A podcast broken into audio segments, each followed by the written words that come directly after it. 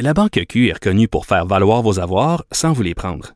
Mais quand vous pensez à votre premier compte bancaire, tu sais, dans le temps à l'école, vous faisiez vos dépôts avec vos scènes dans la petite enveloppe.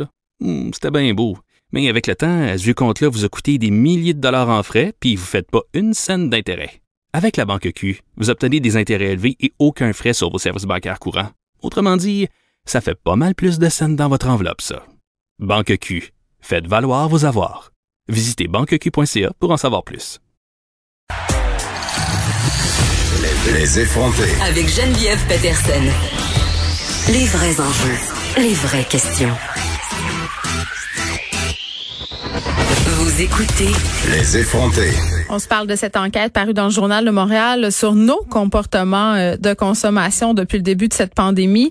Moi, j'essaie euh, de pas trop regarder ça aller là, ce qui se passe dans mon portefeuille par rapport euh, à ma consommation parce que je trouve que parfois je je, je, je cope un peu par l'achat en ligne. Puis dès le départ, évidemment, je me suis ruée sur différents items. Non, non, c'était pas du papier de toilette. Dans mon cas, c'était autre chose, moi je me suis garochée sur le riz, la farine. J'avais l'impression qu'il fallait que je cuisine pour euh, la venue de l'Armageddon. Et si je me fie à ce que j'ai lu, euh, je ne suis pas la seule. Euh, On va parler de tout ça avec Amélie Guévremont. Amélie Guévremont qui est experte en comportement du consommateur et image de marque. Madame Guévremont, bonjour. Oui, bonjour. Écoutez, vous êtes aussi chercheur à l'Observatoire de la consommation responsable, euh, Vigie Conso COVID-19. Donc, écoutez, ma question sera bien simple. Est-ce que c'est possible d'avoir, en quelque sorte, un tracé des comportements, de nos comportements de consommation à nous, les Québécois, depuis le début de la pandémie?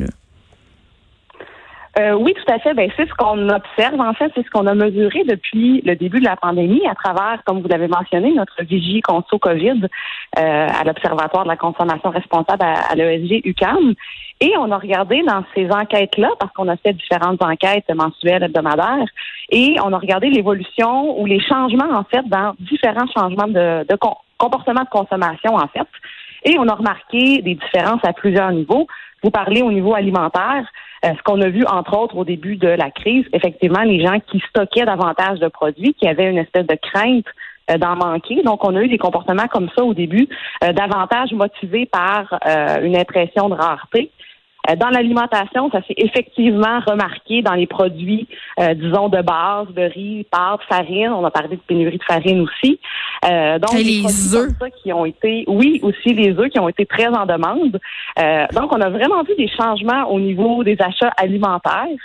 Euh, et euh, donc, on a suivi, euh, évidemment, pas uniquement les achats alimentaires. On s'est intéressé à tout type de comportement depuis le début de euh, depuis le début de la pandémie.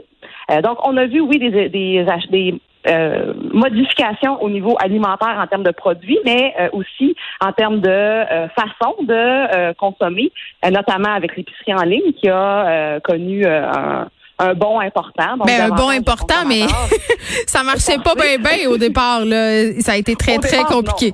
Oui. OK. Oui, là, là, vous parliez euh, évidemment des denrées alimentaires. Moi, je faisais des blagues, évidemment, avec le papier hygiénique. Euh, les Québécois se sont garochés sur certaines affaires, d'autres items qui sont pas nécessairement des denrées. Oui.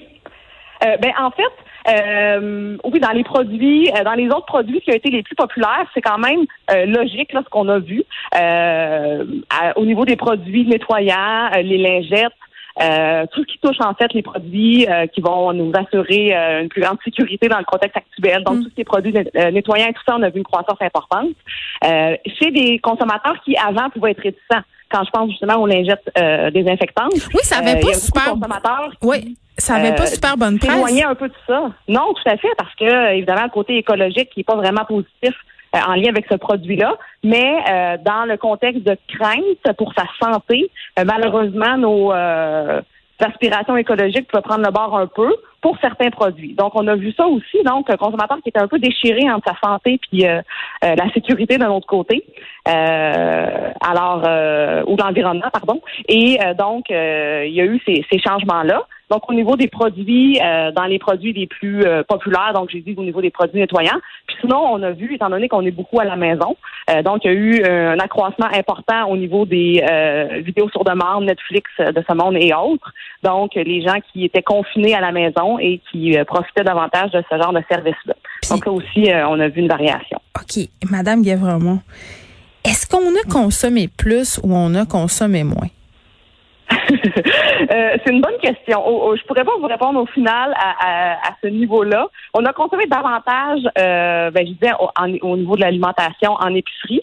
Euh, parce qu'évidemment, ben, on allait moins au restaurant et tout ça. Oui, moi j'avais plein de euh, monde dans mon entourage qui me disait Écoute, le moi, la Geneviève, depuis le début de la COVID-19, j'économise, j'économise, je vais pas travailler, donc j'achète pas de linge, je vais plus chez la coiffeuse, on va plus au restaurant. Donc les gens, il y a des postes budgétaires en fait qui étaient tout simplement plus occupés. On pouvait prendre cet argent-là puis le mettre ailleurs, peut-être dans des produits, euh, comme vous le dites, ou peut-être aussi en des rénovations, parce que si je me fie aux, commandes des sites comme Ikea et tout ça, ça explose littéralement. Là, c'est rendu trois mois se faire lever une bibliothèque? Oui, ben on voit euh, un espèce de transfert finalement des dépenses. Donc, euh, on n'est pas bon pour économiser.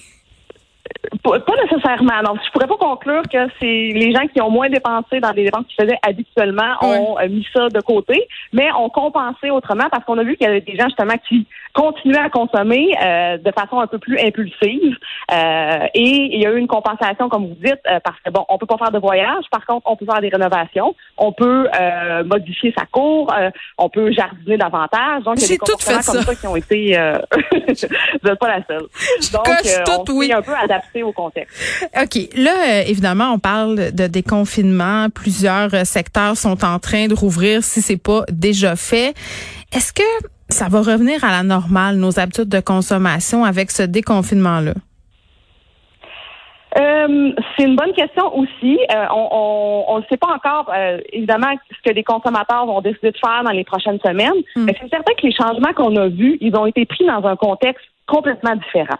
Euh, parce que dans certains cas, on était forcé hein, de ne pas pouvoir aller magasiner comme on le voulait. Donc, quand tout ça revient à la normale, il y a quand même euh, probablement beaucoup de, comportements qui vont eux aussi revenir à la normale, mais on a vu des, des aspects intéressants, notamment au niveau de l'achat local.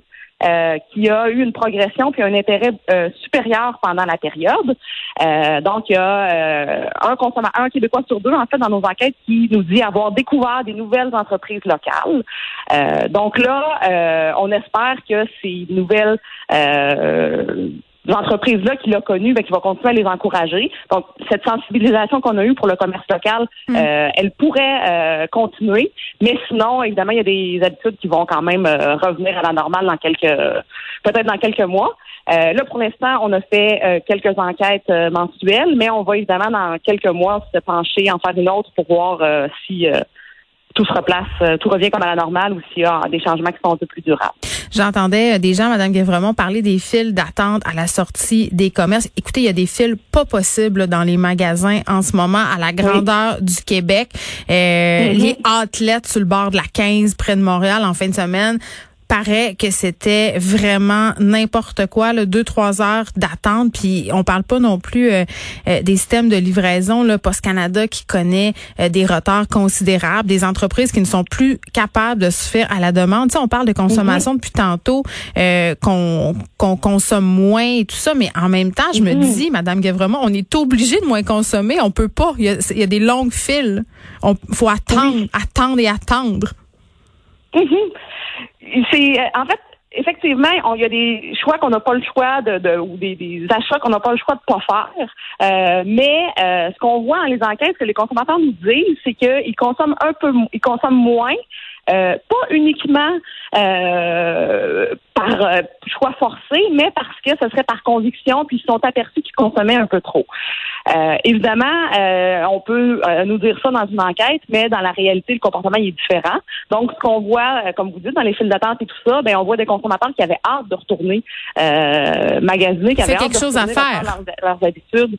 Oui, tout à fait. Puis ça aussi, on l'avait mesuré. Les gens qui, juste avant, en fait, l'annonce de l'ouverture, euh, on a demandé l'espèce de, d'anticipation que les gens avaient face à ça. Et il y a beaucoup de consommateurs qui nous disaient qu'ils avaient très hâte, qu'ils s'étaient ennuyés un peu de cette expérience-là de, de, magasinage. Mais combien de monde vont perdre leur temps au centre d'achat, passer le temps dans un centre commercial? Mm-hmm. Il y en a plein?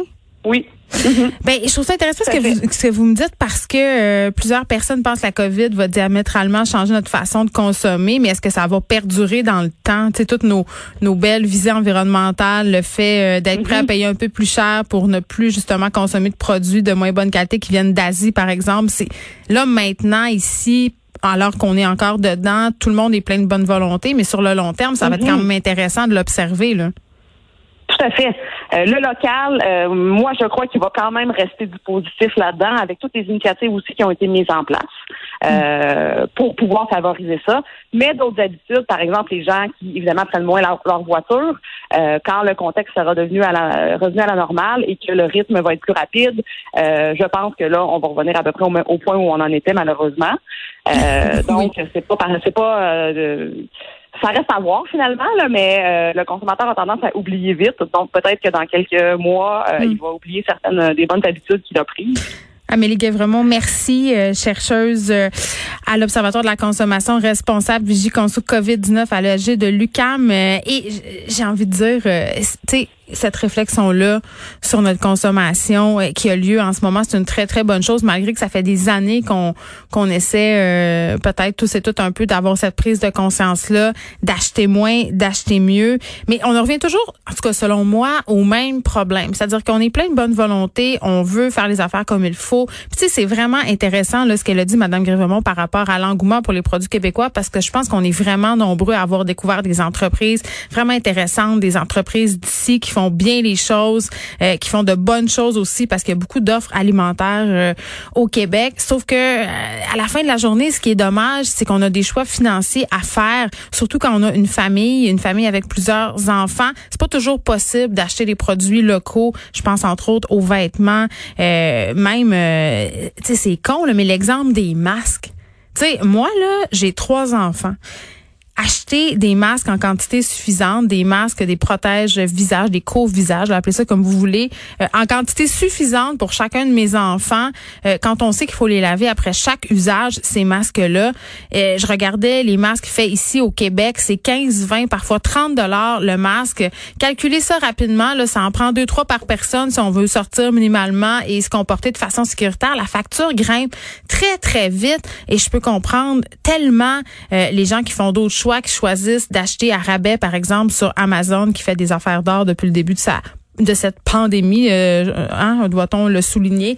Mais c'est ça, reste à voir si ces comportements-là qu'on est en train d'adopter, c'est-à-dire consommer moins, consommer localement, vont être là pour rester. Puis j'imagine que les entreprises ici euh, vont devoir s'adapter à l'offre et à la demande. Peut-être s'il y a plus d'offres, vont pouvoir, euh, plus de demandes, pardon, vont pouvoir baisser leur prix. Mais quand même, ça demeure tout un défi.